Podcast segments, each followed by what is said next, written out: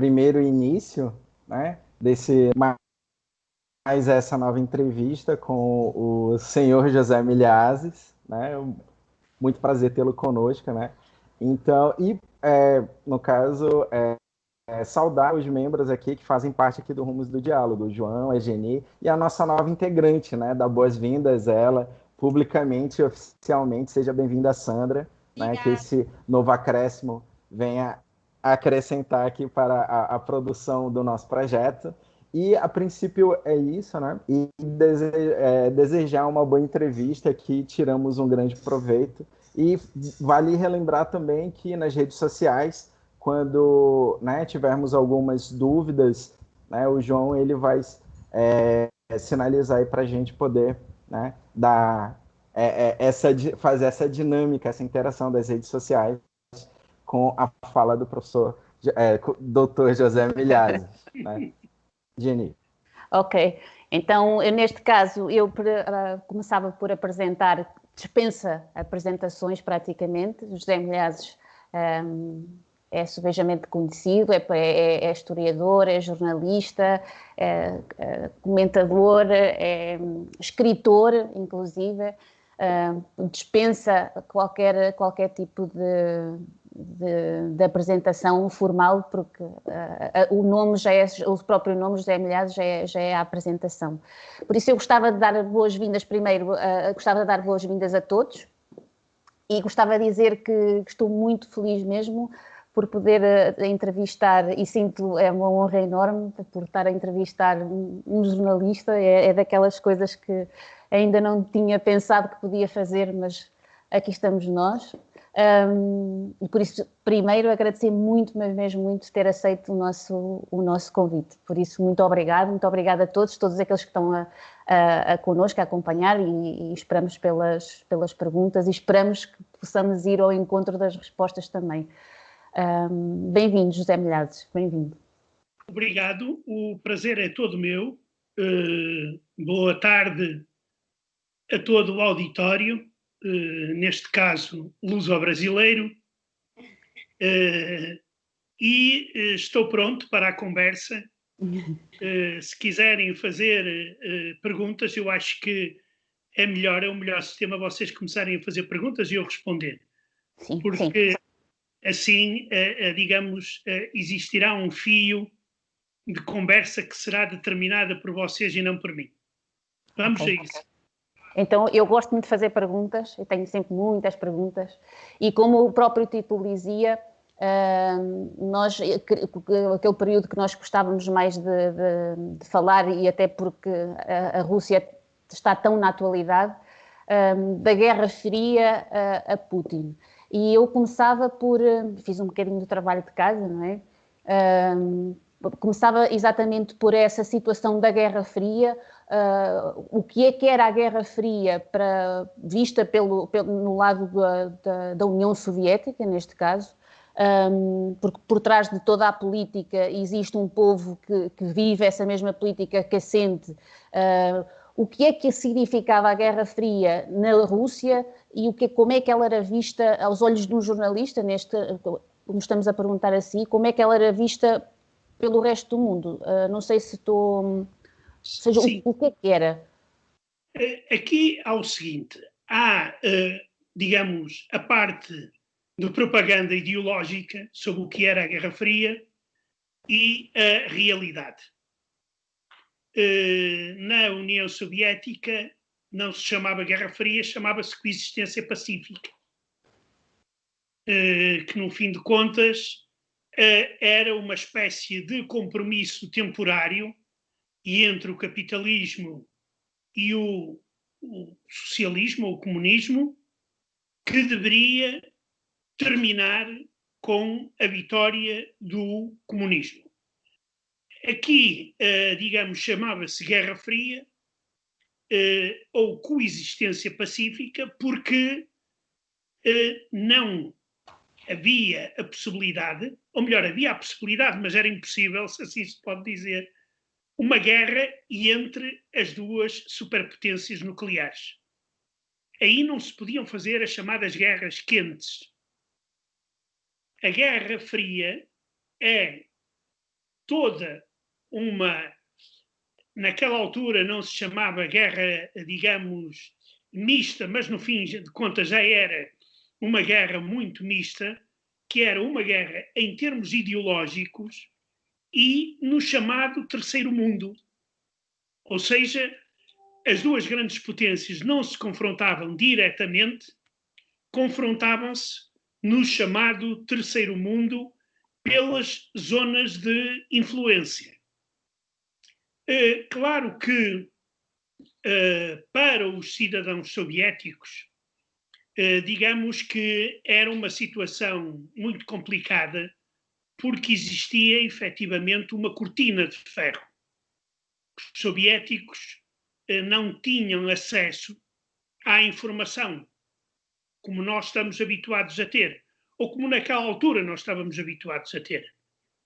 Tudo era doseado, tudo era limitado. Uh, e nesse sentido, eles sentiam-se fechados até porque nem sequer podiam viajar para o Ocidente. Só muito pouca gente podia, podia ir para o Ocidente, ou eu nem digo ir para o Ocidente, ir ao Ocidente quem ia para o Ocidente era aqueles que ficavam lá uh, uh, contra a vontade das autoridades uh, comunistas. Daí que, é, é, para mim, e eu vivi bastantes anos ainda na chamada Guerra Fria, eu fui para a União Soviética em 1977, e posso-vos dizer que era uma situação muito estranha. não se poder falar de determinados temas, não se poder ouvir determinada música, não se poder ler eh, livros determinados, muitos livros, aqueles que nós achamos, alguns de nós acham até eh, fundamentais ou essenciais. Sei lá, a Bíblia, por exemplo, eh, a Bíblia era proibida, a leitura da Bíblia, só se podia ler Bíblia com autorização na universidade e nem em todas as faculdades. Uh, bem, já para não falar de, de, alguns escritores, ou até de muitos escritores ocidentais, que não eram publicados. Tudo que fosse além do realismo socialista ou do neorrealismo em Portugal, uh, uh, na União Soviética, praticamente não era publicado. isto também no campo da pintura era mais ou menos. Claro que existia tudo isso, tudo que era proibido existia, mas era no underground e, e, muito limitado em termos de quantidade de população e mesmo uh, em termos de quantidade em si, porque um, a polícia não brincava em serviço e não tolerava uh, qualquer tipo de, de desvio, neste caso desvio de direita, e nesse sentido a, a Guerra Fria traumatizou fortemente os, os soviéticos. E claro que hoje a, a, situação mudou completamente, é uma situação diferente, mas uh, eu penso que uh, o encerramento da União Soviética em si própria, ou, ou mesmo, digamos, o mundo, o chamado mundo socialista, fala União Soviética e países uh, do bloco soviético na Europa Oriental, eles estavam fechados porque sabiam que iriam perder a luta com o Ocidente numa luta aberta. E não era só, e nem tanto, em termos ideológicos, que as pessoas não comem ideologias. Exato. Foi em termos de desenvolvimento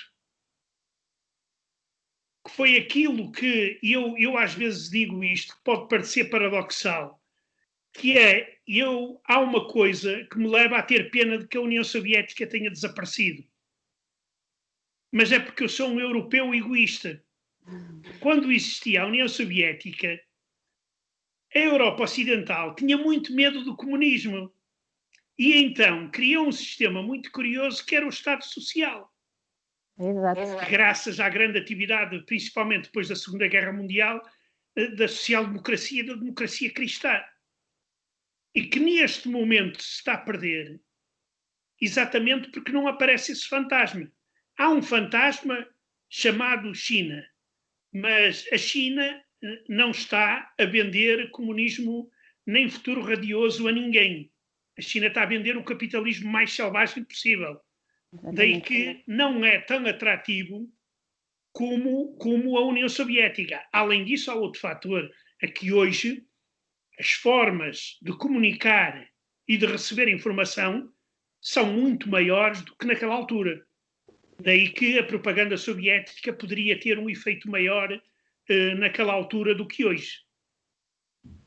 Exatamente. Não sei se é, é, respondia. Sim, sim, sim. O, o, o, quando fala em propaganda, fa, eh, vem agora um bocadinho à, à, à, lembrança aquilo que está a acontecer agora por causa do, do, da propagação do vírus e estas, e, e, estas formas que os governos estão a tentar uh, encontrar para pa, pa conter aquilo que se passa dentro de cada país e a Rússia tem sido um, um daqueles que que pronto, lá vai dando os números, lá vai, lá vai dando a, a, as, as, estatísticas deles, mas depois ao mesmo tempo, como, como disse, aquela propaganda da, da, que é tão característica da Rússia, que lá vão, mesmo dentro com aqueles problemas todos que eles têm, eles são tão grandes que ainda conseguem dar um, um apoiozinho às outras, aos outros países ao lado, que coitados nós, os, os, os, os uh, europeus do Ocidente, ainda precisamos desse apoio.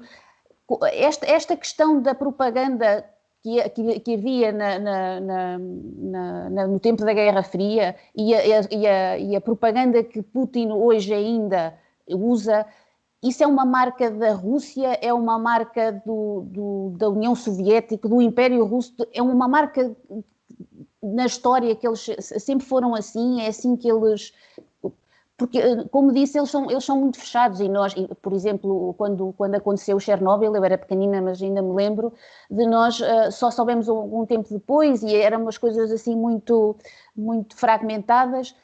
Essa propaganda toda é uma coisa que se mantém ao longo da história, na história da Rússia? Eu, eu acho que isto é um fenómeno, digamos, até geral. Porque, por exemplo, a questão das fake news, sempre, elas sempre existiram é, é, elas sempre existiram. Ah, por exemplo, digamos, se alguém dizia que na União Soviética eram todos iguais, isso era uma fake news, era uma afirmação falsa. Porque, como dizia um, um pensador uh, ocidental, uh, são todos iguais, mas há uns que são mais iguais do que os outros na União Soviética. E, e, e, daí que, agora, a dimensão da informação e a dimensão da propaganda é outra devido aos, aos meios que, que uh, são utilizados. Eu vou dar como exemplo, eu gosto muito de dar como exemplo às vezes, porque é uma questão muito interessante, são as anedotas sobre essa questão da informação. Uh, reza a história que no centenário da Revolução Comunista de 1917, os comunistas conseguiram ressuscitar e juntar na Praça Vermelha, durante uma parada militar, numerosas figuras históricas. E, nomeadamente, Hitler, Napoleão, etc, etc. E todos estavam atentos à parada, só o Napoleão é que estava a ler o jornal Pravda que era o órgão oficial do Partido Comunista da União Soviética.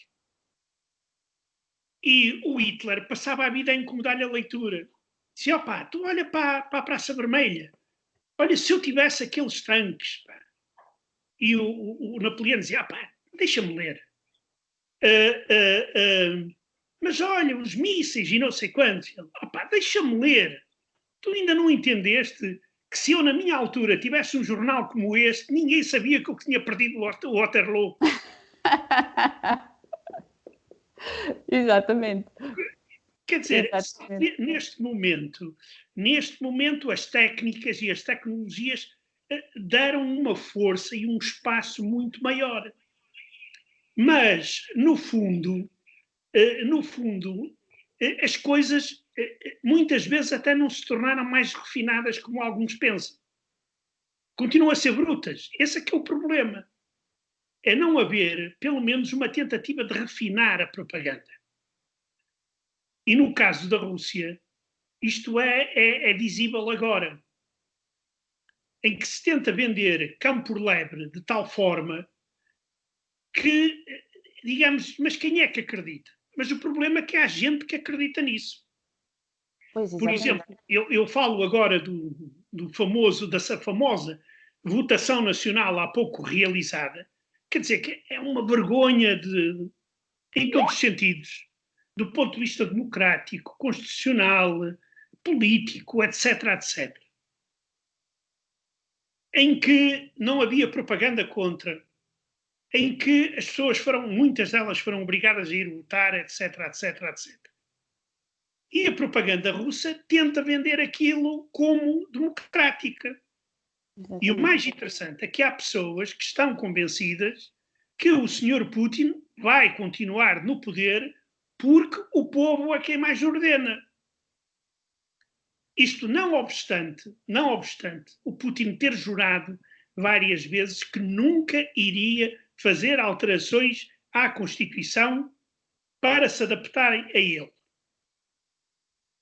Depois de súbito aparece a primeira astronauta, ou melhor, cosmonauta, como se diz em russo, deputada do Parlamento, a senhora chamada Tereskova, que tem a ideia que toda a gente sabia que já antes estava a ser alimentada dentro do Kremlin, de fazer com que Putin possa continuar no poder até que Deus o chame ou até que alguma coisa de aconteça na Rússia. Porque há muita gente, sabem, eu, eu não, já não acredito, eu já não acredito, eu acredito sempre que tudo pode acontecer. Por exemplo, havia muita gente que não acreditava, e entre eles estava eu até determinada altura, que não acreditava que a União Soviética caísse tão depressa. Mas, desculpem lá, aquilo caiu em menos de cinco anos. E era uma potência absolutamente, quer dizer, era incrível. Claro que havia pessoas que diziam: pessoal, isto é um gigante com pés de barro, isto vai cair. É verdade. Mas, mas uh, uh, digamos, a, a, a, rapidez com que aquilo caiu foi, foi surpreendente. Daí que eu não excluo, não excluo que na Rússia se possam dar eh, não diria perestroicas novas, mas pode haver convulsões e pode haver mudança de regime. Exatamente. Porque isto, regimes eternos, não, não, não existem. Exatamente. O, o, o meu colega João um, tem alguma questão agora já a colocar, que já temos reação da, das pessoas que nos estão a assistir. Passo a palavra, João. Olha, peço desculpa, só uh, pedi ao João. Uh, João, uh, não censure as perguntas. perguntas. De todo. Inclusive, até tenho aqui um colega que diz que hoje vai ter muitas perguntas para, para separar. Mesmo no sentido de que seja uh, uh, aquelas mesmo que exigem o pipi nos. nos... não, não irei censurar nada, prometo. Já, portanto, temos uma, uma, uma questão, é, é, mais do que uma questão, mas é compartimentada, do Nelson Santiago. Ele diz assim: Gostava de saber como eram os direitos dos trabalhadores na antiga URSS. Quantas horas trabalhavam, quantos dias por semana, férias, liberdades de escolha de trabalho, como é que funcionava o sistema educativo. Ao fim e ao cabo, ele gostava de ter uma noção geral de como é que era um, uma antiga URSS em termos de trabalho em termos de, de estudo um, como é que funcionavam essas liberdades, se é que haviam essas liberdades. Olha, uh, uh, uh, digamos que, por exemplo, falando do trabalho em si, as pessoas não podiam ir trabalhar para onde queriam. Por exemplo, se alguém vivesse a mil quilómetros de Moscou ou até a cem e quisesse vir trabalhar para Moscou, isso não era voluntário. Ele não podia sequer arriscar vir para Moscou ilegalmente. Havia, digamos, uma fixação ao solo. Por exemplo, estudantes da universidade, quando terminavam os cursos, eram obrigados a ir durante uns anos para onde o Estado mandava. uh, e, uh, e só depois poderiam tentar chegar a outros lugares. Mas para chegar, por exemplo, a Moscovo, era preciso que viesse esse convite de Moscovo. Agora, quanto ao horário de trabalho, eram as 8 horas, uh, tinham férias, tinham 24 dias de, de, de, de férias, os, os salários uh, dependia, dependia de quem, de quem uh, onde trabalhava, porque eu lembro-me que o salário mínimo eram 80 rublos por mês e eu na universidade recebia de bolsa de estudo como estrangeiro 90. E devo-vos dizer que eh, nunca chegava ao fim do mês com dinheiro no bolso. Ou seja, tive que uh, encontrar outras formas de trabalhar, neste caso traduzir filmes, para ganhar mais algum dinheiro. Claro que havia situações de a chamada nomenclatura privilegiada, a nomenclatura comunista privilegiada, ou o determinada académicos, ou algumas, algumas categorias, por exemplo, os oficiais, os oficiais e nem todos, porque uh, a, a Rússia, a União Soviética, era um país gigante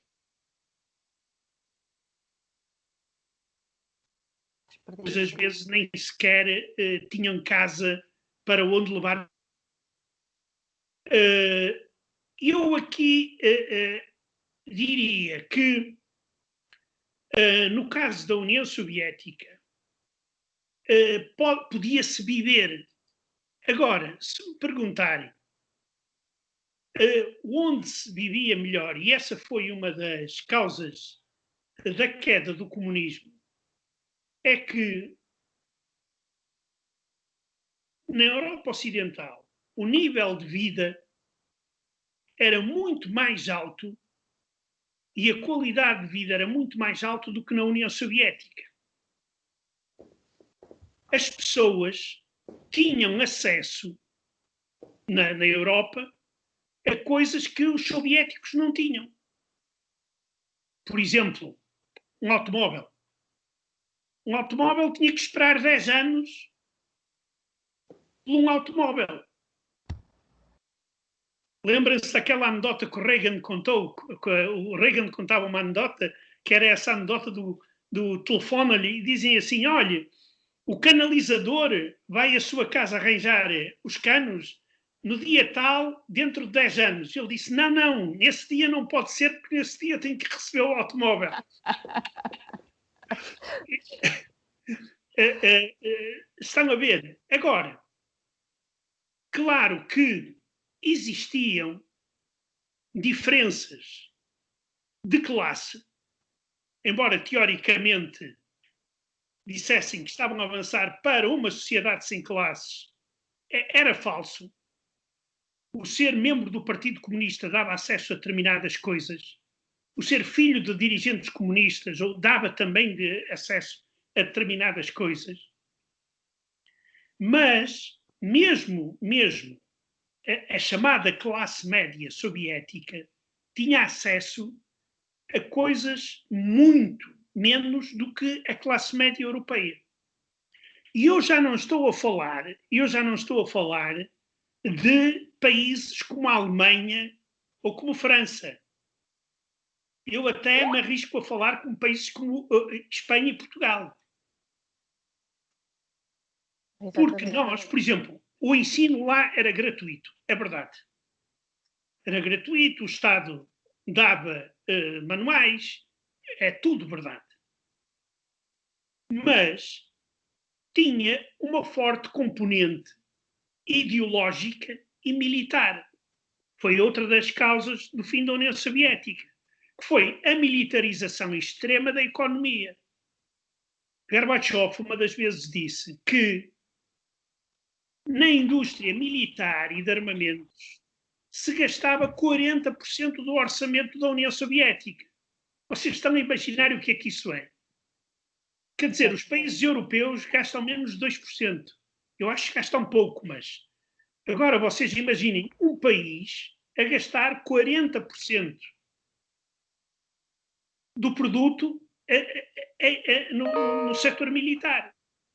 O que ainda acontece hoje em dia lá, não? É, é, acontece, continua. Não, acontece pelo seguinte: é que uh, uh, Putin, uma das coisas que leva a, a, a, digamos, a eu não estar de acordo com a política de Putin e considerar que Putin é um mal para a Rússia, é que Putin não moderniza o país. O país está estagnado.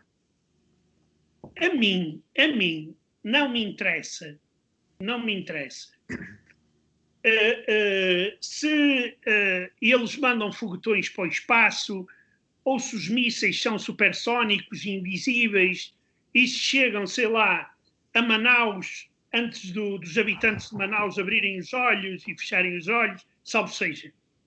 A mim interessa-me mais é a vida dos cidadãos.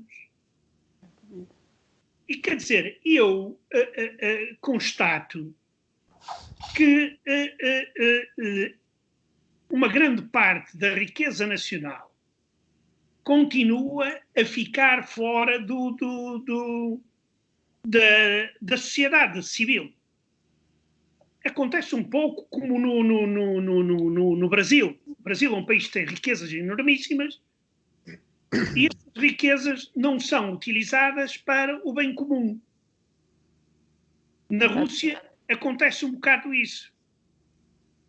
E, uh, em termos de tecnologias, vocês, se forem a ver criadas na Rússia de Putin, digam-me alguma coisa, além do GLONASS, que só trabalha, que é uma espécie de GPS russo, além disso, e de armas que ninguém viu, nem quer ver se elas funcionam ou não, é, vocês não encontram, por exemplo, um computador fabricado na Rússia. Que é a grande diferença, por exemplo, com a China, não? Que a China, ao contrário, como referíamos ainda há bocadinho, a China está, é, é um, é, é, é era um parceiro de russo, mas é, é uma, uma, coisa agressiva no mercado, no, no, é um comunismo capitalismo, não é? Porque é, é mesmo isso, e é aquilo que separa, se calhar, um bocadinho da, da Rússia. Eu acho e, não que... só, e não só separa, é um perigo para a Rússia.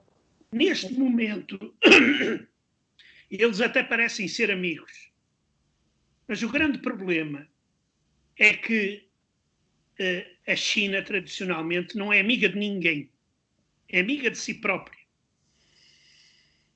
Primeiro. E segundo, não se pode falar em cooperação com, em países, co, ou cooperação estratégica, países com níveis de desenvolvimento tão diferentes. Exatamente. A Rússia, no fundo, a Rússia, no fundo, o que é que fornece? Fornece matérias-primas. Ou seja, continua a ter uma economia muito semelhante a uma economia dos chamados países do terceiro mundo. E esse é um problema que Putin não resolveu durante 20 anos. E continuando assim, ele não vai resolver. E como todos os outros países, digamos, concorrentes, se desenvolvem cada vez rapidamente, a Rússia atrasa-se cada vez mais. E este vai ser um problema para os russos e para os europeus também. Porque uh, eu penso que uh, a Rússia sem a Europa é como é a Europa sem a Rússia. A Rússia faz parte da Europa.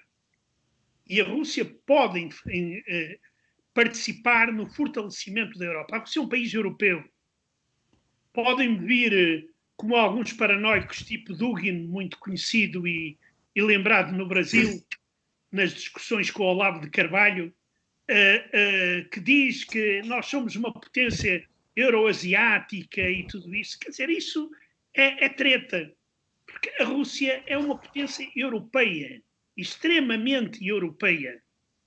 Uh, se vocês, eu mesmo, mesmo embora, embora Claro que tem diferenças, como há diferenças entre portugueses e, e, e finlandeses.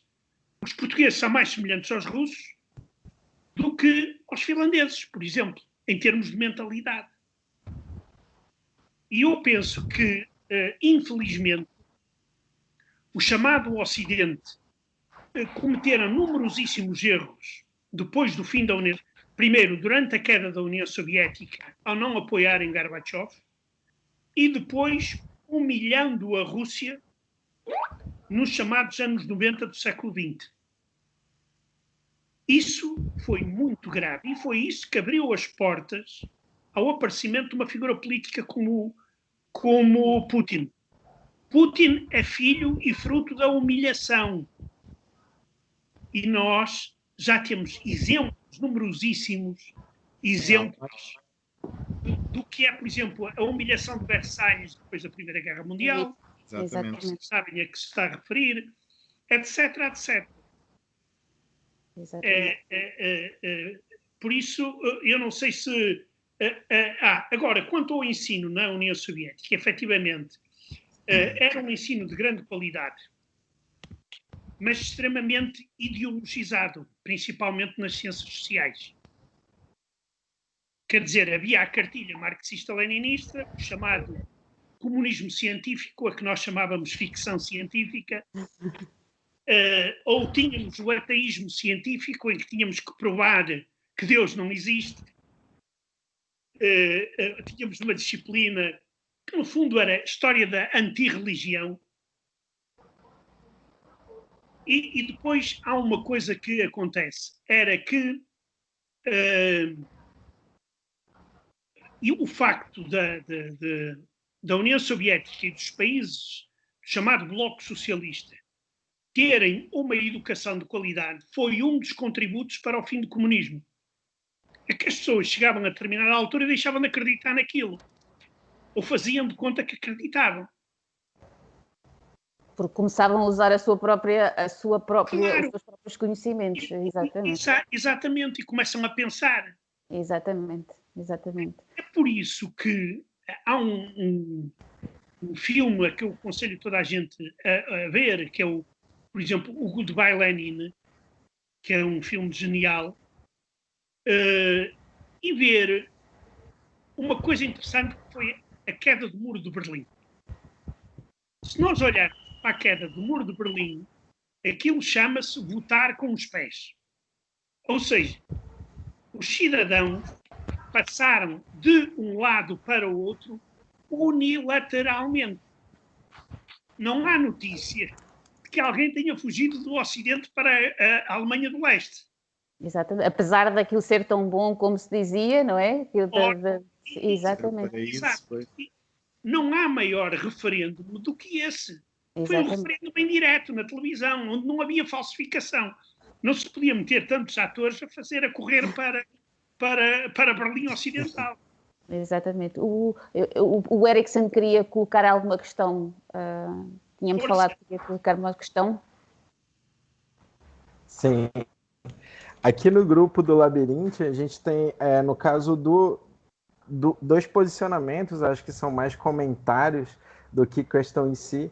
É, no caso, aqui o colega do grupo pede, senhor José, que o senhor é, aborde um pouquinho mais sobre a questão da informação, né? Porque hoje em dia também, dentro a China como um todo tem toda uma preocupação do controle da informação, né? Da, da, da sociedade e, e da, também da política externa, né? A informação que entra e a informação que sai de dentro do país. E, é, primeiro, é, é essa preocupação da China e meio que para gente aqui no Brasil a gente também consegue perceber um pouco disso na Rússia, né? Esse controle da informação, né? Tanto na Rússia pelo governo, né? Do Vladimir Putin, né? E também a interferência a respeito dessas fake news, né? Que o governo do Putin tem ali tratado é, nos dias de hoje. Também é, é, esse critério da informação é muito importante porque também a gente consegue perceber que a gente tem é, toda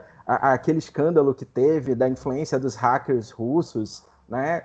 Porque é, não sei até que ponto isso daí chega a ser fake news ou, ou ser verdade também, E outro, o, o outro ponto, o senhor falou aí também do negócio da Guerra Fria e falou da, do Gorbachev, né? Eu tenho um livro aqui que é o Perestroika do Gorbachev, que eu trabalhei durante a graduação. É de 87, se eu não me engano. Né? Aí são justamente esses dois pontos, a relação com a China, das fake news, e como também o Vladimir Putin é, consegue colocar é, esse controle aí nos dias de hoje. É, repara uma coisa, há várias formas de controlar. Uma delas é controlar diretamente, comprando e dominando Sim. os meios de comunicação principais. Por exemplo, os canais de televisão porque há uma grande parte ainda dos russos que têm como principal acesso os canais de televisão. Depois é comprar os grandes jornais.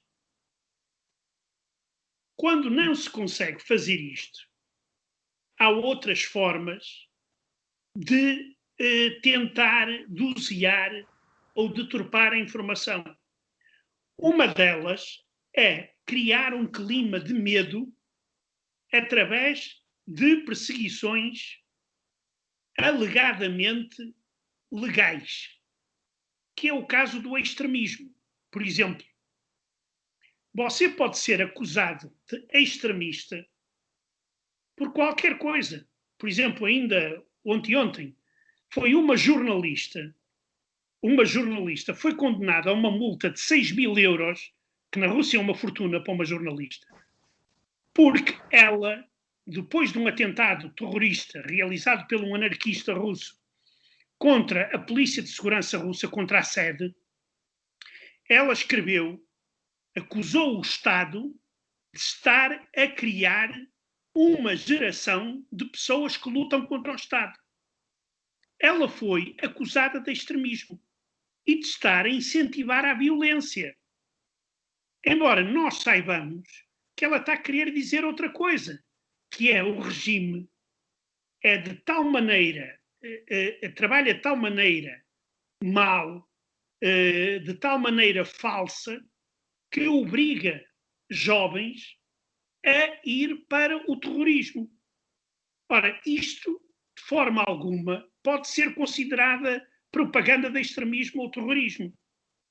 Depois, por exemplo, ontem foi preso um jornalista eh, por eh, supostamente ter revelado segredos de Estado e trabalhar para eh, os serviços secretos da República Checa. Nos últimos dez anos, o julgamento de jornalistas por espionagem em Portugal aumentou seis vezes. E neste momento é uma autêntica praga não obstante todos os, os protestos, este jornalista pode incorrer numa, numa, numa, numa pena até 20 anos de prisão. Isto se não acabar depois uh, com, com, com, veneno qualquer, como aquele caso que aconteceu do, do é, espião. Mas, sabe que isso aí já é outro tipo de.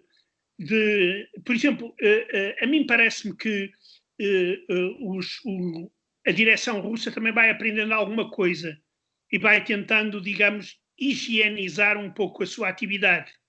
Já não é preciso matar, embora não se possa dizer que, por exemplo, no caso nós estamos a ver que este ano já aconteceram, e o ano passado, vários assassinatos políticos, claramente realizados por cidadãos russos originários da Chechênia contra refugiados políticos chechenos na Alemanha, na Áustria e em França.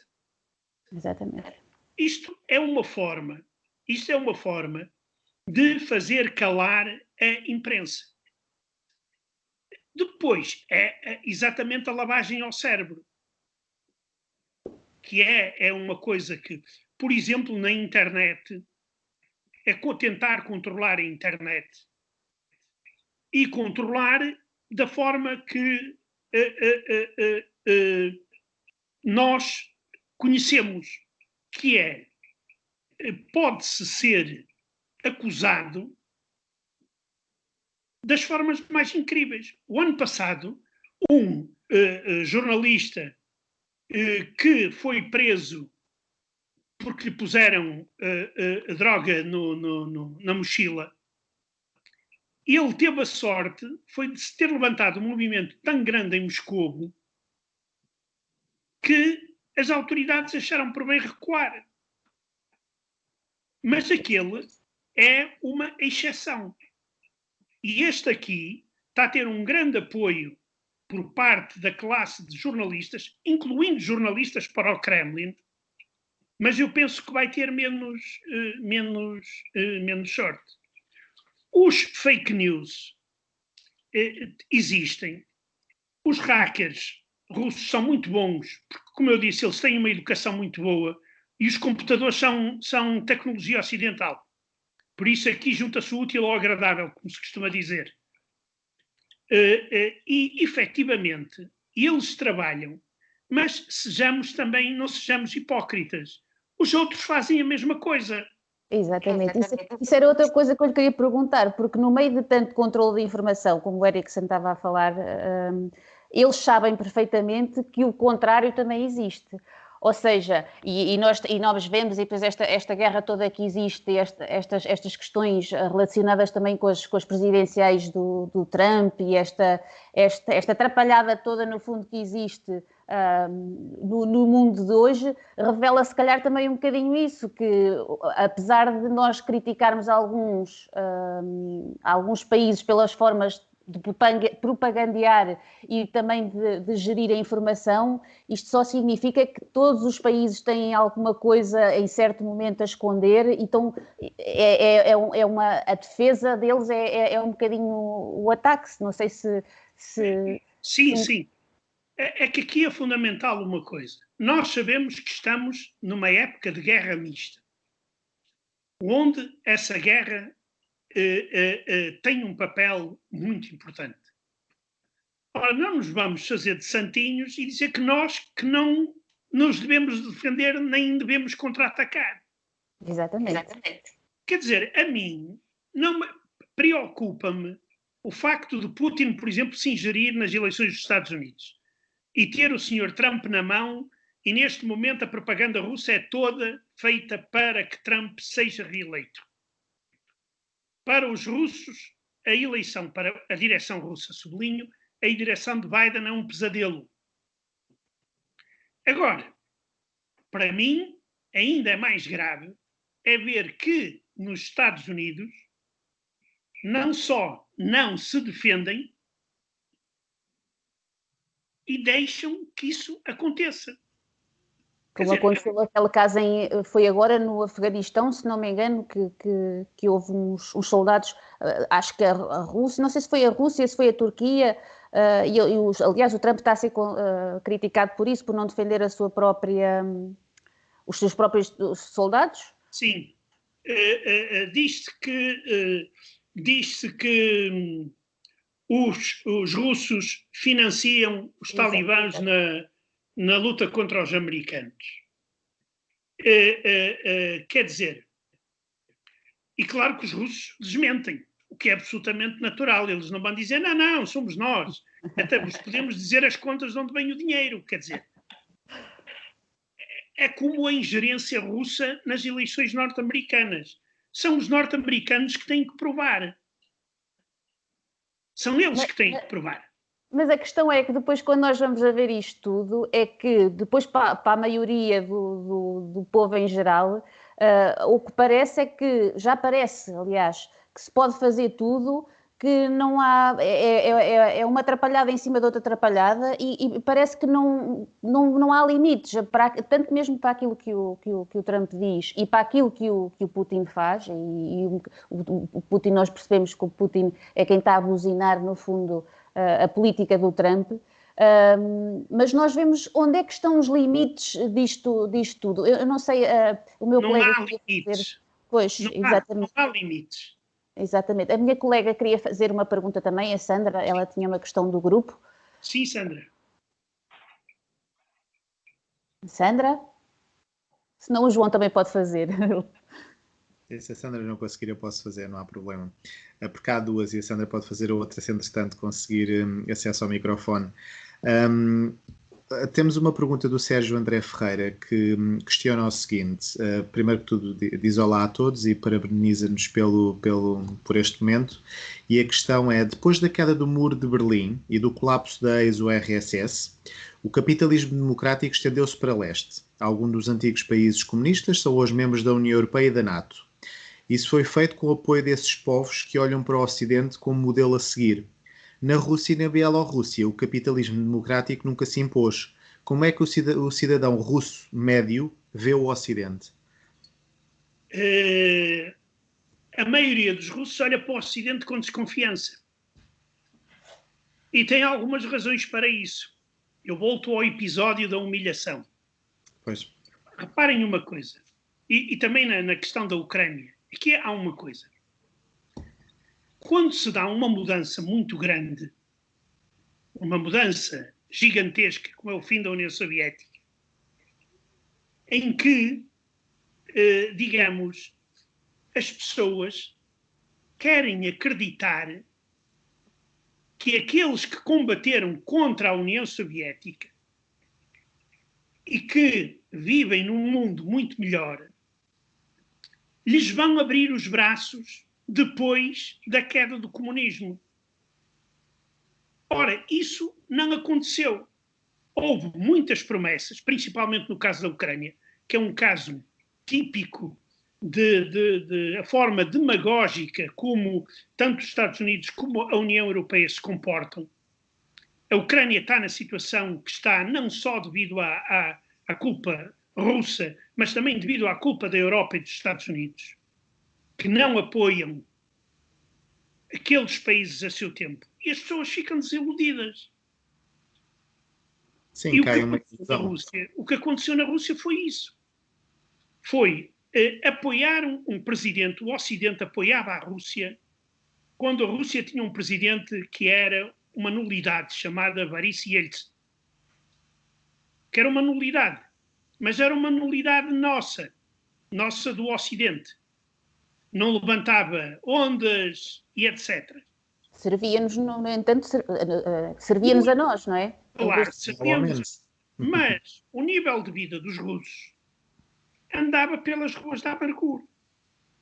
Quer dizer, era terrível. É, quer dizer, e o Putin tem razão quando dizia ah, naquela altura nós recebíamos ajuda humanitária. É verdade.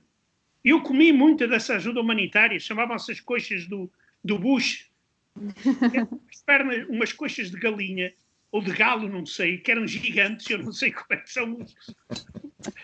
E os americanos parece que só gostam de asas. E, aquelas coisas. coisas. Mas, ah, estão a ver, isto, isto é uma humilhação, quer dizer, isto não se faz.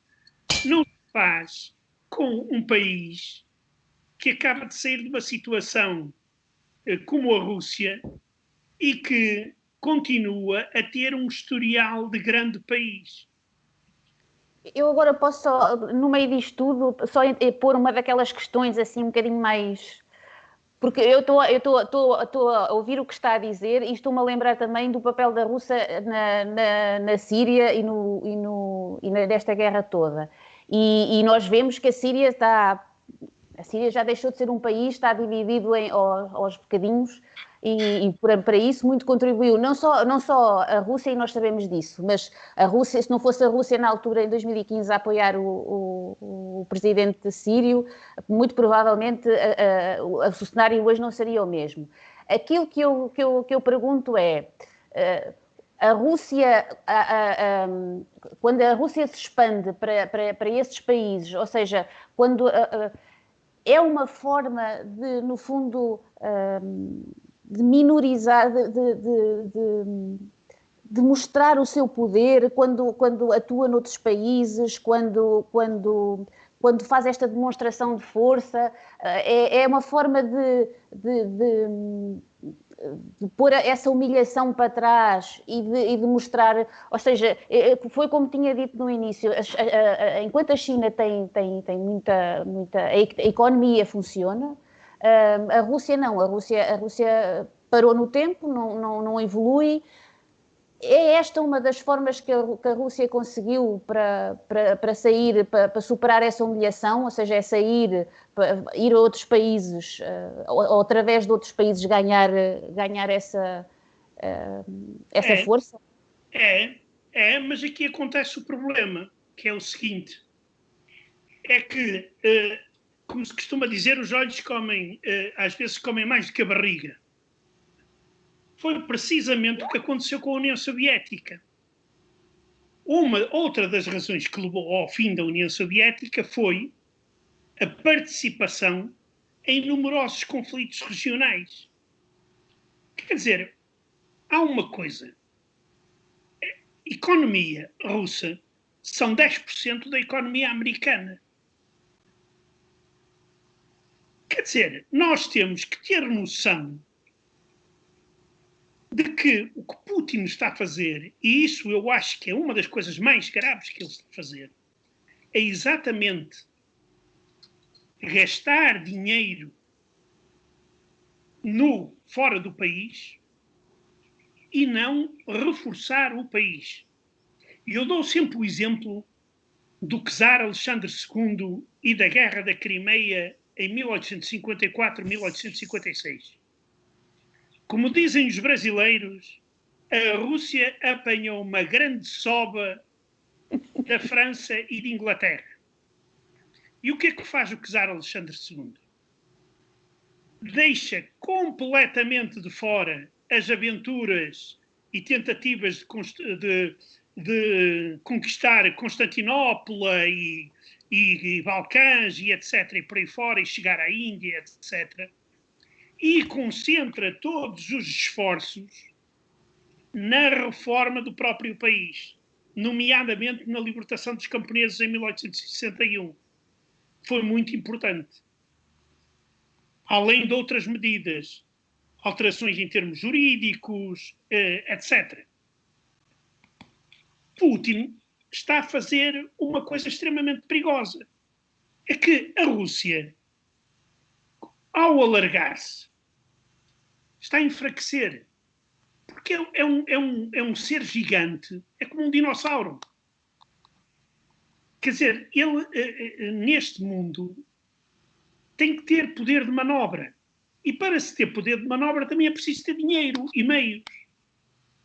Exatamente. E o, e o dinheiro não dá para tudo. Exato. Por isso, claro que do ponto de vista da propaganda, é tudo muito bonito a Rússia ajuda este, a Rússia faz daquele, e etc, etc. Mas isso, e até isso aí, claro que em termos internos há muitas pessoas que ficam muito orgulhosas. O patriotismo. Mas, exato. Mas depois, depois, quando começa a faltar o pão na mesa, que é uma grande chatice. Exatamente, isso não paga, porque depois é a questão do que é, o que é que eles lá vão fazer, é, quando começar Exato. a faltar o pão na mesa, Exato. o que é que eles lá vão fazer e o que é que Exato. eles lá vão trazer. Exato. Eu... É ao que eu saiba, a Síria não é combustível.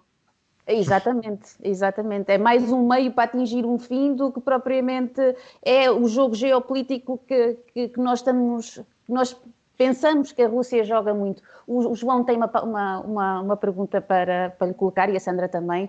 Eu passava a palavra ao João. Eu, eu, por acaso ia, ia passar à Sandra, porque a Sandra estava, tá, tinha visto a questão, mas de qualquer das formas é um bocadinho também só reportando aquilo que a Jenny estava a dizer e que o José também já tinha referido, que é uh, a situação do que é que acontece quando uma nação tem o orgulho ferido, não é? Nós já vimos o que é que aconteceu com a Alemanha, portanto não foi.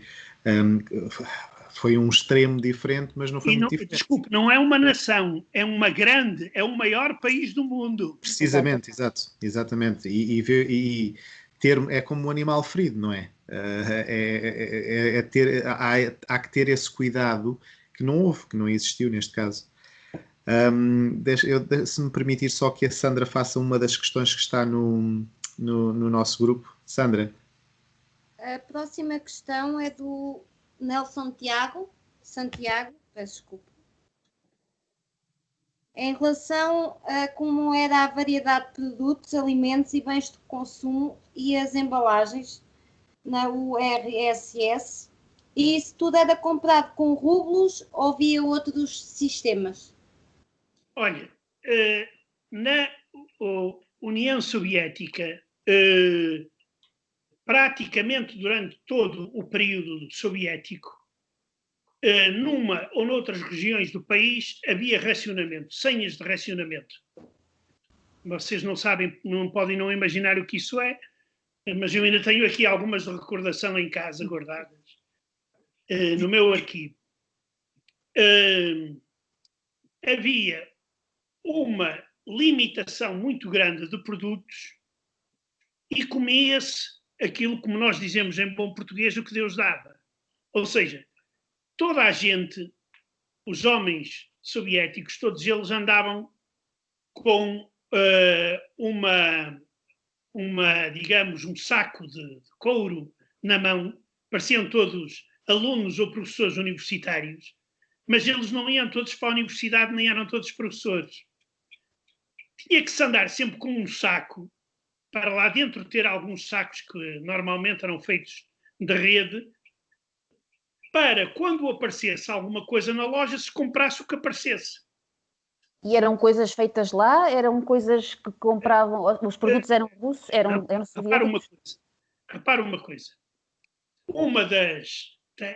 Era um dos grandes problemas que a União Soviética tinha dificuldade em responder e respondia, quando respondia, mentia. A União Soviética uh, a partir de 56, 1956, começou a importar cereais do Canadá. Coisa que nunca tinha havido no Império Russo e hoje a, a Rússia é um dos maiores exportadores de cereais. Ora, essa falha permitia permite afirmar que muito do que era feito não era feito com produto nacional porque era produto importado. Exato. O trigo do Canadá e, e, e de outros, e de outros uh, uh, uh, países. importava outras coisas, importava carne, principalmente até do Brasil, da, da Argentina, mas faltavam as coisas mais essenciais. Eu dou, dou sempre o exemplo, vocês, eu não sei, uh, eu vou-lhes, eu digo-lhes que eu, eu, escrevi um livro que se chama As Minhas Aventuras no, no País dos Sovietes, onde eu descrevo, digamos, a minha passagem de 38 anos pela Rússia e onde dou sempre um exemplo muito típico, que era, nós andávamos sempre com um fio no bolso. Porquê? Porque quando víamos rolos de papel higiênico, o que é que fazíamos? Comprávamos em grande quantidade, metíamos no fio e depois metia-se aquilo ao pescoço e trazia-se para casa. Porquê? Porque papel higiênico havia grande falta de papel higiênico. Eu peço desculpa só por mais um pormenor, mas eu penso que vai ficar claro. Na Rússia, as mulheres não tinham acesso a pensos higiênicos, já para não falar em, em, em tampões. Compreendo? Na União Soviética. Compreendo? Sim, sim. Agora, eu não sei se, perguntando a uma jovem, ó oh, jovem, o que é que tu preferes? Ter pensos higiênicos ou que o teu país manda um homem à Lua ou a Marte? Ela provavelmente ia responder nessa altura que preferia que o homem fosse à Lua. Bem, mas. Não, não, teria grande remédio, não é? Exatamente. Faltavam os pensos higiênicos dizia, onde é que, mas porquê que nós não temos? Exato. Havia uma grande falta de produtos e eram eh, de uma, uma nomenclatura muito limitada, já para não falar de roupa. E muita roupa que não se produzia na União Soviética, por exemplo, umas simples calças de ganga, que eram objeto de culto. Eu disse, eu dou, dou eh, no, no, meu livro dou esses exemplos, uh, por exemplo, uh, umas calças de ganga que se comprava na feira de Vila do Conde por 100 escudos, claro que 100 escudos não são 50 cêntimos, não façam essa conta, porque uh, 100 escudos ainda era algum dinheiro naquela altura comprava-se umas calças de gangue em Vila do Conde, depois vendia-se na União Soviética no mercado negro e recebia-se o equivalente, ouçam com atenção, a três salários mínimos mensais. Então, mas eu, eu, eu, aqui, aqui é que eu pergunto, como é que foi possível todos os, os, estes, estes governos e estes, estes presidentes aguentar, porque como dizem bem, nós não comemos, uh, nós não comemos uh, o homem da lua, nós não comemos pó que vem da lua, nós não comemos foguetões. Como é que foi possível uh, que a, desde, desde a União Soviética, desde, aliás, desde sempre, desde este período que nós estamos a, a avaliar, como é que foi possível uh, suster esta, esta. Porque a, a, população não, não pode estar contente. Se falta pão, se falta. Eu, como é que é possível aguentar durante tanto tempo? E eu olho, eu, eu, eu tenho seguido alguns dos seus, das suas publicações no Facebook, mesmo relacionadas a, a, estas, esta, estes tempos de pandemia e estas coisas todas que têm as revoltas, tem havido revoltas de camponeses, tem havido um, uh, revolta, várias, vários tipos de pessoas, os médicos que se, que se, que se manifestam contra a falta de, de equipamentos, contra a falta de salários. Como é que é possível, e como diz, na maior nação do mundo, que é tão diversa, como é que é possível, uh, aos governos, como é que tem sido possível, aliás, eles conterem a, a, a vontade russa de, de, se aproximarem um bocadinho dos outros países? Não vou dizer que seja igual a nós, mas pelo menos que igualem muitos direitos e muitos das. Aqui, aqui há uma coisa. Há uh, uh, o fator da repressão, que na União Soviética era uma constante e eu falo uh, uh, em vários níveis de repressão, uh, por exemplo, no stalinismo,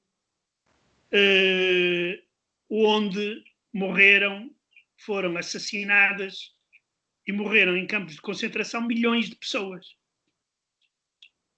Quer dizer, isto deixa marcas nas gerações futuras. Depois, depois, a repressão até pode ser mais suave mas as pessoas vão continuar a ter medo.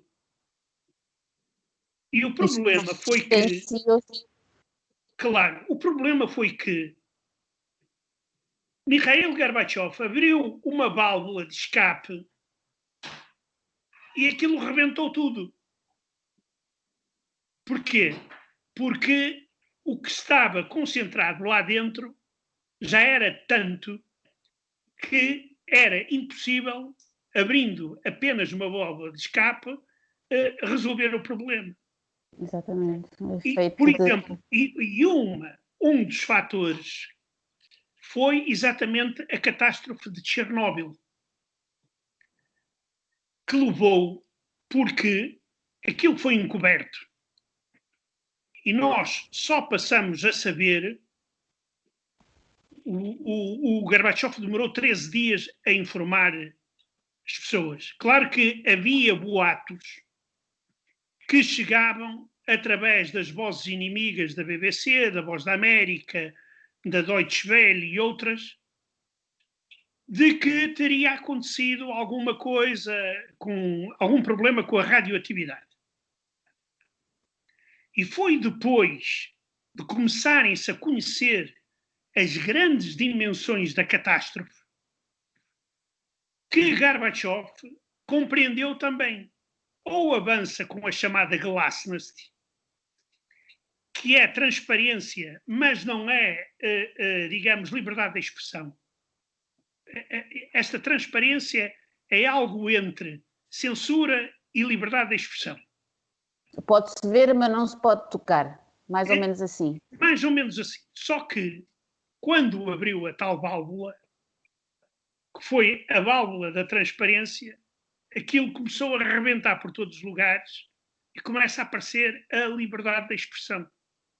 Começa-se a pôr em causa o papel do Partido Comunista na sociedade, começa-se a saber coisas da história que até ali não se sabia e coisas terríveis. E isto contou, também uh, foi um dos processos que acelerou o fim da União Soviética. Exato. É, agora, é, é, é a mesma coisa.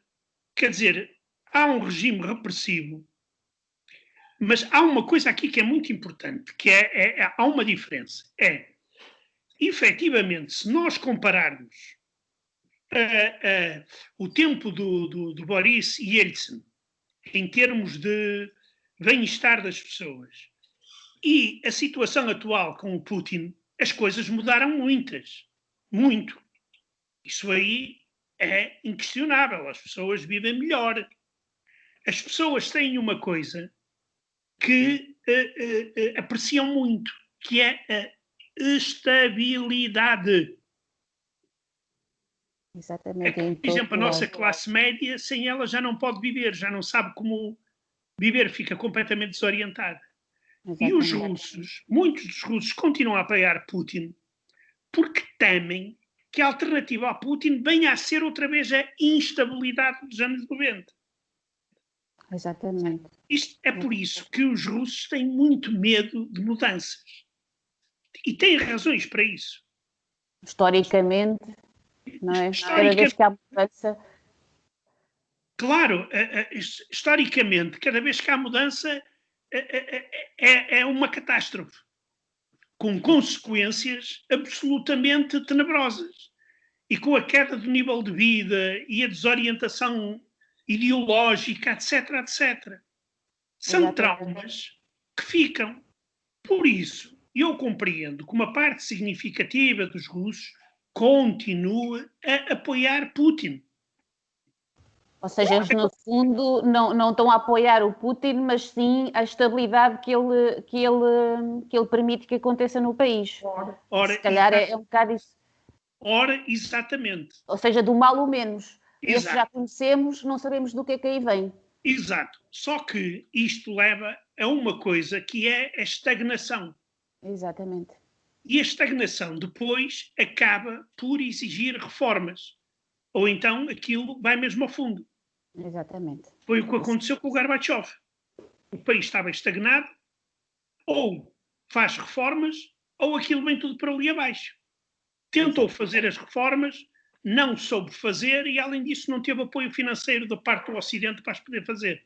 Exatamente. O, o, peço perdão, o, o Ericsson queria, tem mais uma, quer colocar uma questão isso, uma pergunta aqui do grupo Labirintia, o João Emanuel coloca, ele vai voltar um pouquinho logo naquele primeiro comentário do, do que foi feito a respeito do, do trabalho, né, justamente é, as relações de trabalho né, naquele momento lá da Guerra Fria. Então, ele primeiro parabeniza a, a fala do, do José Milhazes, né, tá dizendo que está aproveitando muito, né, está é, tá acompanhando e ele coloca aqui: em 79, quando a guerra começou, a URSS e os Estados Unidos ainda eram ferrenhos inimigos no mundo dividido pela chamada cortina de ferro, como o senhor José Milhares bem colocou, né?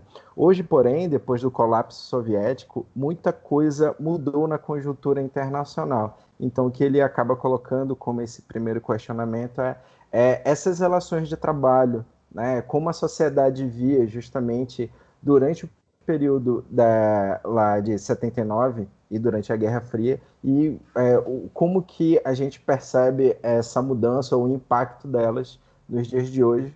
Né? Isso daí é a primeira pergunta. E o segundo questionamento é do Rafael Gomes, que ele vai colocar o seguinte. É, o presidente russo, no caso o Vladimir Putin, também é, utiliza muito da diplomacia para, é, no caso, desde algum tempo percebe-se esse auxílio dos Estados Unidos. Eu acho que foi é, quando o José Milhazes colocou sobre a, as relações ali é, Trump-Vladimir Putin, né? Então, aí ele liga, é, ele acaba, né, tendo essas relações com os outros líderes de ex-repúblicas de ex-repúblicas soviéticas ao centro da Ásia, como conseguiu o apoio do Tadjiquistão e do Uzbequistão para Sim. auxiliar a ofensiva americana. Aí, no caso, é, o Rafael ele quer saber, nos tempos da Guerra Fria, será, é, desde os tempos da Guerra Fria, será que dava para imaginar esse tipo de relacionamento internacional, tanto com esses países quanto é, com os Estados Unidos? Claro que dava para imaginar, porque uh, naquela altura, quando apareceu um senhor americano a falar no fim da história, uh, algumas vozes disseram que o senhor estava a contar uma anedota. porque o fim da história era uma grande anedota mal contada. Não acabou coisa nenhuma e nem ia acabar. Nem o liberalismo ia. Quer dizer, era uma espécie de comunismo ao contrário. Compreende? Um paraíso que não era vermelho, era um paraíso, sei lá, azul às riscas, ou, ou com, com o arco-íris, não sei, ponha lá a, a cor que quiser. Efetivamente, efetivamente, todos nós sabemos que isso aí é uma utopia. E as utopias têm uma característica muito própria, é que nunca se realizam, além de serem horrorosas. Se vocês lerem as utopias clássicas, quer dizer, aquilo é, é terrível o tipo de sociedade que se prega numa utopia. Todas as pessoas fazem a mesma coisa, à mesma hora e, e etc, etc. E ninguém ia imaginar que ia reinar a paz, porque repara uma coisa, nas relações internacionais não há amigos, há interesses. Há os amigos da onça, mas isso é outra coisa. Isso é outro tipo de amizade. Mas isso, mas isso é um bocadinho a questão da a política é sempre tem sempre uns amigos da onça ali por, uh, pelo e, meio. Exato, exato. Claro que se vocês me perguntam,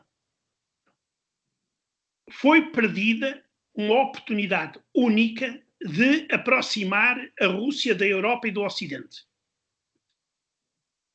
Eu acho que isto é um facto.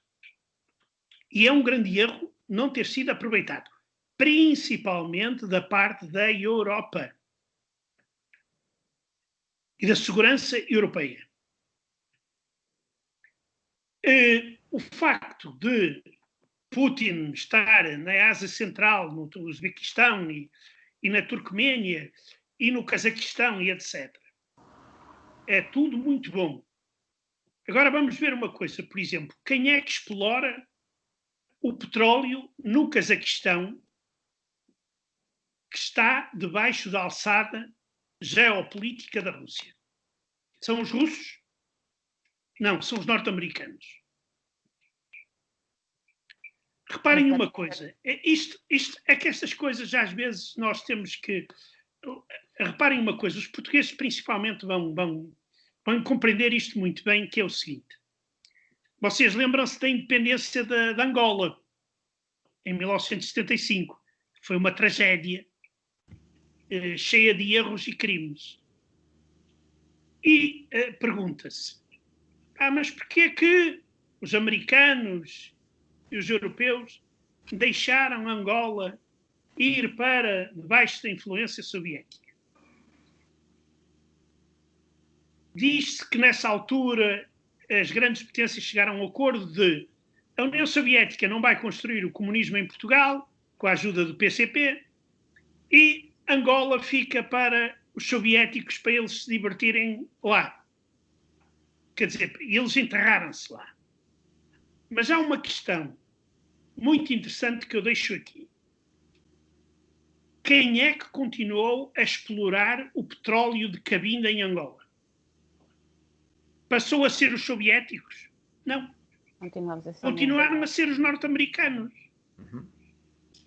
Os soviéticos forneciam armas e andavam lá aos tiros. E apoiavam os cubanos. Ou seja, gastaram milhões. Eu tenho um livro que tem um título maldito, porque já me chamaram milhões de nomes por causa desse título. é um livro que se chama Angola, o princípio do fim da União Soviética. Que este título não sou eu, não fui eu que inventei. Isto é uma frase de um alto dirigente do Partido Comunista Soviético. Angola é o princípio do fim da União Soviética, porque Angola se transformou num buraco onde a União Soviética perdeu milhares de milhões de dólares. Numa guerra civil que levou apenas a ajudar ao fim da União Soviética.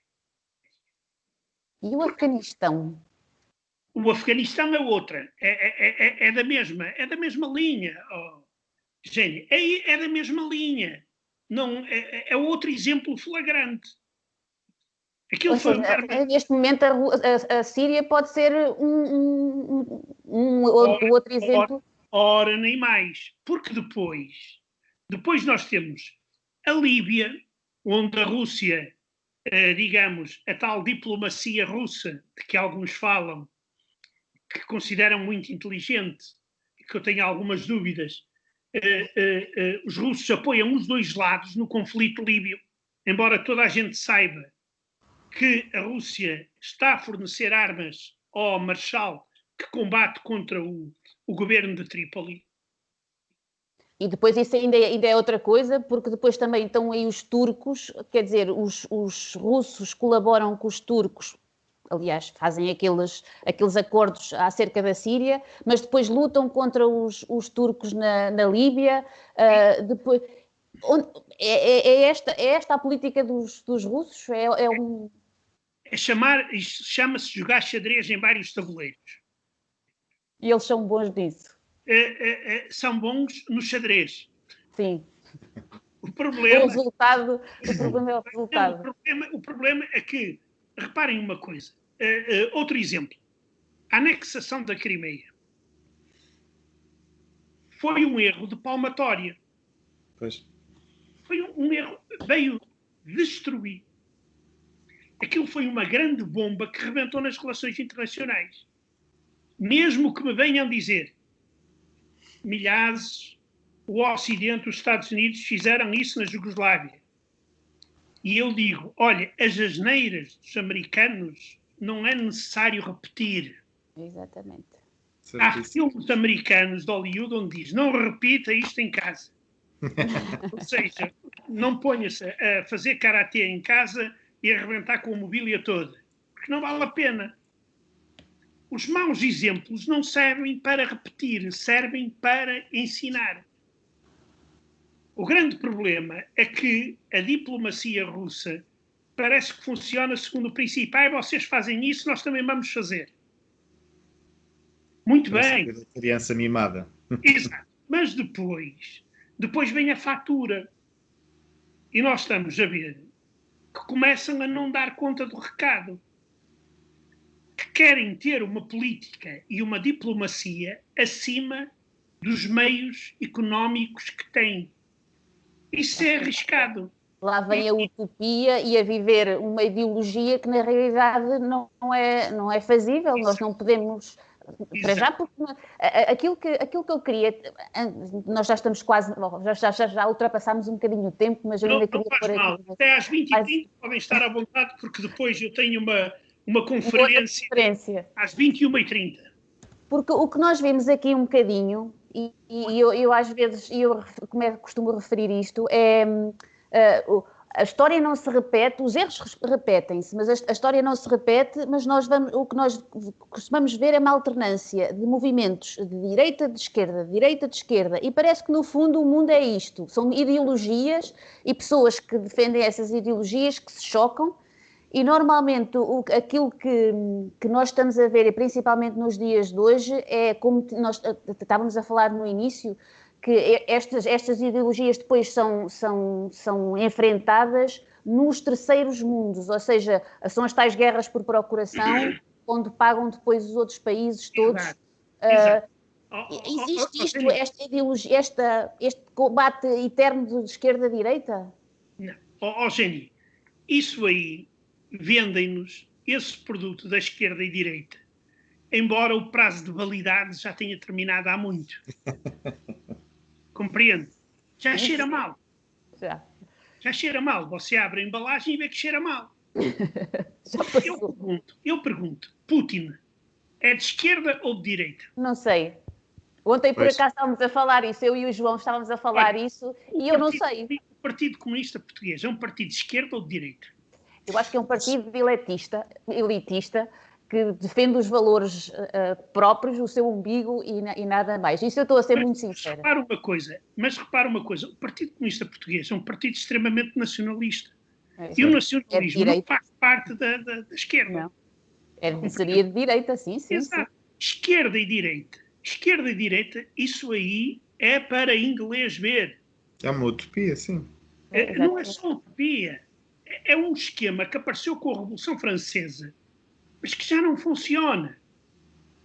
Compreende? Eu, eu prefiro, eu prefiro ter eh, eh, como base, na, na, digamos, eh, da minha forma de pensar e do meu querer político, eu não vou por esquerda e direita. Eu prefiro solidariedade, igualdade de oportunidades, não igualdade no sentido de sermos todos iguais, porque uhum. não somos, igualdade de oportunidades, transparência e forte sociedade civil. Exatamente. Exatamente. Era um partido político, realmente. Pronto. Mas era um partido político que os da direita diziam que era da esquerda e a esquerda dizia que era da direita. Mas o problema, o problema nisto é que nós confundimos um bocadinho, e eh, às vezes é o que parece, um bocadinho a política com o futebol porque nós assumimos desde pequenino que somos do Benfica que não podemos mudar até ao final da nossa vida. E isso acontece um bocadinho às vezes em relação aos partidos e eu vejo isso, e, digo-vos isso muito seriamente, porquê? Porque eu vejo pelos exemplos dos meus pais. Eu se eu perguntar hoje em dia aos meus pais porquê é que eles continuam a votar no mesmo partido, eles vão me dizer a mim, não é pelas ideologias que eles defendem, porque eles já nem sequer seguem a política, mas é porque foi sempre o partido que eles votaram. Ou seja, é, é uma questão cultural e, e, que depois há estes, não, é uma, estas... não é uma questão cultural, é uma questão de manipulação cultural. Exatamente, exatamente. Sim, sim. Exatamente. Oh, Sandra, não sei se a Sandra tinha uma questão qualquer para, para colocar ainda. Sim, força. Se alguém quiser, ainda, ainda há algum tempo. Ainda temos oito minutos. Uma, temos uma só, peço desculpa. Uh, é o nosso colega Nelson, uh, Nelson Santiago. Está a perguntar o que é uh, porque que o doutor José foi viver para a Rússia? Ah, eu não fui viver para a Rússia, fui viver para a União Soviética.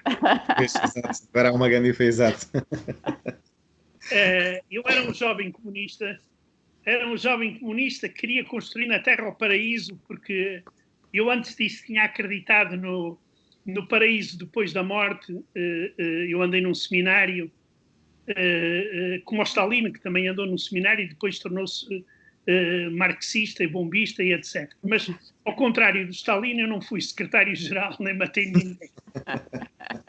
Há essa pequena diferença. Ainda bem. Mas, mas isto para dizer que eu sou de uma, de, uma, de uma família de origem muito humilde, filho de pescadores, e, eh, e, que não tinha possibilidades de estudar, embora fosse um muito bom aluno, e, e o PCP propôs-me ir estudar para a União Soviética uh, uh, e eu fui. Fui porque eu não queria ir para a União Soviética, porque pensei que lá as coisas já estavam tão avançadas que iria ser muito chato. Eu queria ir para Cuba, uh, para a Bulgária, mas não, o PCP decidiu para a União Soviética, em boa hora decidiram. E pronto, Sim. e lá fui eu, com 18 anos, com uma mala quase vazia, porque ia para o comunismo e no comunismo, no paraíso não é preciso nada. Davam tudo, não é? Pois. Os judeus vão para lá completamente nus, no caixão. Eu ainda levava alguma coisinha, pouco. Agora, agora que fala nisso, de, de, por causa do paraíso, qual é a relação que eles, que, que a Rússia tem com em relação à religião, eu estou a perguntar isto porque eu, o Putin recentemente inaugurou aquela uma catedral, se não me engano. Sim, sim, catedral uma coisa... horrorosa. Diz, é horrível mesmo, mas fizeram um, um, um, vídeo e uma propaganda daquilo Uh, e, e eu, eu, eu até cheguei a comentar que eu não consigo perceber como é que um homem que manda, que, que mata tanta gente, uh, mesmo no próprio país, pelas políticas que ele, que, ele, que ele defende, como é que ele vai depois, e há, uma fotografia que eu odeio, que é ele ao lado do Assad a, meter, a acender uma vela e eu pergunto a que Deus. Uh, e é por isso que eu pergunto que relação é que eles têm a, a, a, a política, não as pessoas, mas qual é a relação da política com a, religião na, na, Rússia hoje em dia? Olha, uh, em relação ao poder política, eu relembro uma frase muito famosa de um senhor chamado Karl Marx, que a religião é o ópio do povo. É uma das drogas que se dá ao povo para o povo embrutecer. Eu sou católico, crente. Eu também. Por isso, uh, uh, isto do ópio tem o que se diga. Uh, só fuma quem quer e quem, quem quer e, e, quem quer consumir. Não é obrigatório.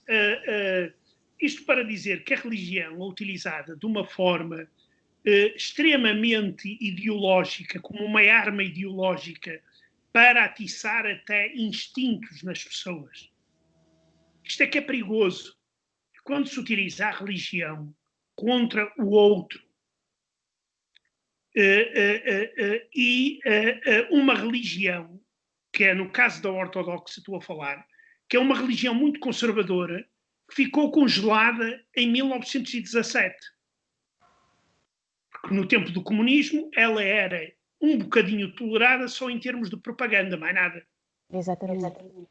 Hoje, hoje é uma forma de tentar controlar o país e o povo. Ou seja, continua a ser, é, é um instrumento de propaganda, mais Exato. uma vez, é, é, é, aproximar um bocadinho, como nós às vezes vemos aproximarem, referir o Islão como, como aproximar o Islão aos terroristas, é um bocadinho como se utiliza no Ocidente também, uh, e eu vejo isso pelo estudo, porque me interessa o estudo da religião, é, é utilizar, manipular a religião de forma a conseguir levar as massas para, para, para onde se quer. Eu acho que nós, eh, na, todas as igrejas, todas, peço, peço desculpa, todas as, as, religiões têm a sua parte política e que essa sim claro. é, é, a parte que, claro. que, é perigosa e é essa parte que, que, que se atiça nestas alturas porque não acredito que exista nenhuma religião, e eu já estudei praticamente as, as três maiores, eh, estudei-as durante este último, este último ano, nenhuma delas apregou aquilo que em, em, casos extremos se usa como arma política. E por isso é, essa, essa, era uma outra questão que eu até um dia destes gostava de voltarmos a falar, porque... Sim, mas eu queria, eu queria aqui dizer uma coisa. Se Vladimir Putin, por acaso, for entornizado czar ele pode escrever no seu escudo o seguinte: Deus, pátria e autoridade. Pois. Acrescento, qualquer semelhança com o real é pura coincidência.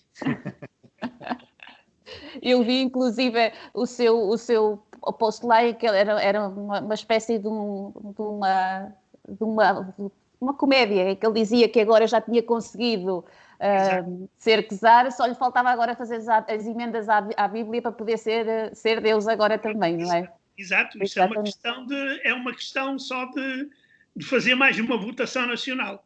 Exatamente, mas e não, e não são precisos os 10 anos até, até como demora para ter um carro, não é? Aquilo é uma questão de meses e nós não, temos. Mas meses, pode, -se, pode ser até de semanas. É uma questão de. E mesmo com a pandemia. Não, Exatamente. Não Temos as novas tecnologias. E... José Milhazes, eu queria lhe agradecer imenso. Uh, está na, na, hora de. Sabemos que tem agora uma, uma conferência a seguir. Uh, fiquei de coração cheio, devo dizer-lhe, e quero voltar a convidá-lo para, para falar connosco. Confesso que estava um bocadinho nervosa no início, porque é uma tarefa gigantesca, eu admiro bastante e pelo trabalho e por e, e esta conversa ainda me deixou mais um, mais mais agradável, mais rica e mais agradável. Fiquei mesmo muito contente com isto. Quero agradecer-lhe de fundo do coração a, a, si e a vocês todos que nos tiveram este tempo uh, aqui com as questões e isso tudo. E, e quer dizer que vou, vou, de coração cheio, a sério. Gostei muito, foi muito produtivo, foi muito proveitoso, foi, foi muito, muito, muito. Muito obrigada. Muito obrigada. Obrigado. Obrigado, eu. Eu, da minha parte, também gostaria de agradecer imenso ao José, não vou dizer doutor, senão o José já esse. Um, quero agradecer imenso e, e, faço das palavras da, da Gênia as minhas palavras. Quero certamente convidá-lo numa próxima oportunidade que, que o José possa e que, e que, que não se importe falar connosco mais um pouquinho, porque soube a pouco. Eu soube, eu soube, foi um instante. E, e quero quando, agradecer também. Quando quiserem, quando quiserem, Ericsson. E vamos ver também outra vez Manaus. Com certeza. E queria é. agradecer também a toda a gente que nos assistiu. Aqui, eh, eu, se me permitem, eh, queria apenas deixar aqui uma, digamos, uma, uma sabedoria soviética. Como a União Soviética era o país, era um país muito fechado e onde a censura era muito forte. Nesses lugares, as anedotas são muitas. E além disso, na União Soviética vive um povo que é particularmente inclinado para as anedotas que são os judeus. Os judeus são uh, aqueles que, em termos de anedotas, são os mais produtivos. E então eu queria vos deixar este dilema. Qual é a diferença entre o capitalismo e o socialismo? Ah, eu já vi a resposta a isso. Eu já vi, eu tenho que procurar, mas eu já vi a resposta a isso. Eu, eu, eu juro que eu vou procurar e depois eu, eu respondo. Exato. Não, eu, eu, eu ajudo-vos. O capitalismo é a exploração do homem pelo homem. O socialismo é exatamente o contrário. Exatamente, exatamente. exatamente. Exatamente. Ou seja, no fundo, isto vai dar tudo ao mesmo, não é? É uma pescadinha. Exatamente. Isto é um ciclozinho. Exato. Muito obrigada, muito obrigada, Erickson. Se... E até à próxima. E até à eu próxima, queria... Erickson.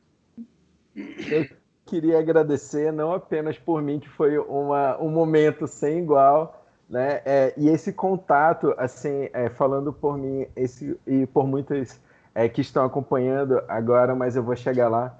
É, esse contato, justamente com esse testemunho né, que o José Milhazes trouxe para a gente hoje. É, é, assim, eu falando aqui de Manaus, né? É um contato que a, a gente, por essas, é, por essa barreira da distância, né? A gente não tem tanto, por mais que a gente tente ainda é, estudar ou, ou, pesquisar a respeito, né? A gente estava falando aqui sobre as barreiras que a tecnologia, que a internet nos traz, mas esse testemunho vivente, né? Vivencial que o José trouxe lá da União Soviética é, é muito legal. Eu gostei muito. É, as anedotas, os comentários excelentes. E eu queria também, é, no caso, além de agradecer, né, hoje foi a primeira vez que eu transmiti também aqui é, via o, as redes sociais para o grupo do Labirintia, né? E a gente teve uma participação até meio grande, acho que 76 pessoas participaram, dentre elas agradecer as perguntas do Emanuel, do Rafael e também teve muitas pessoas que compartilharam dessa minha mesma opinião e eles falam que aqui em Manaus, aqui no Brasil, a gente não tem esse contato, né, dessa experiência vivida e muitos deles agradeceram e eu passo aqui, né, esse agradecimento também com muito lisonjeio e gratidão ao, ao José Milhazes. Muito obrigado. obrigado. Muito obrigada. Até a obrigada. E boa conferência. Obrigado, obrigado. Obrigada, obrigada. Até a próxima. Se quiserem.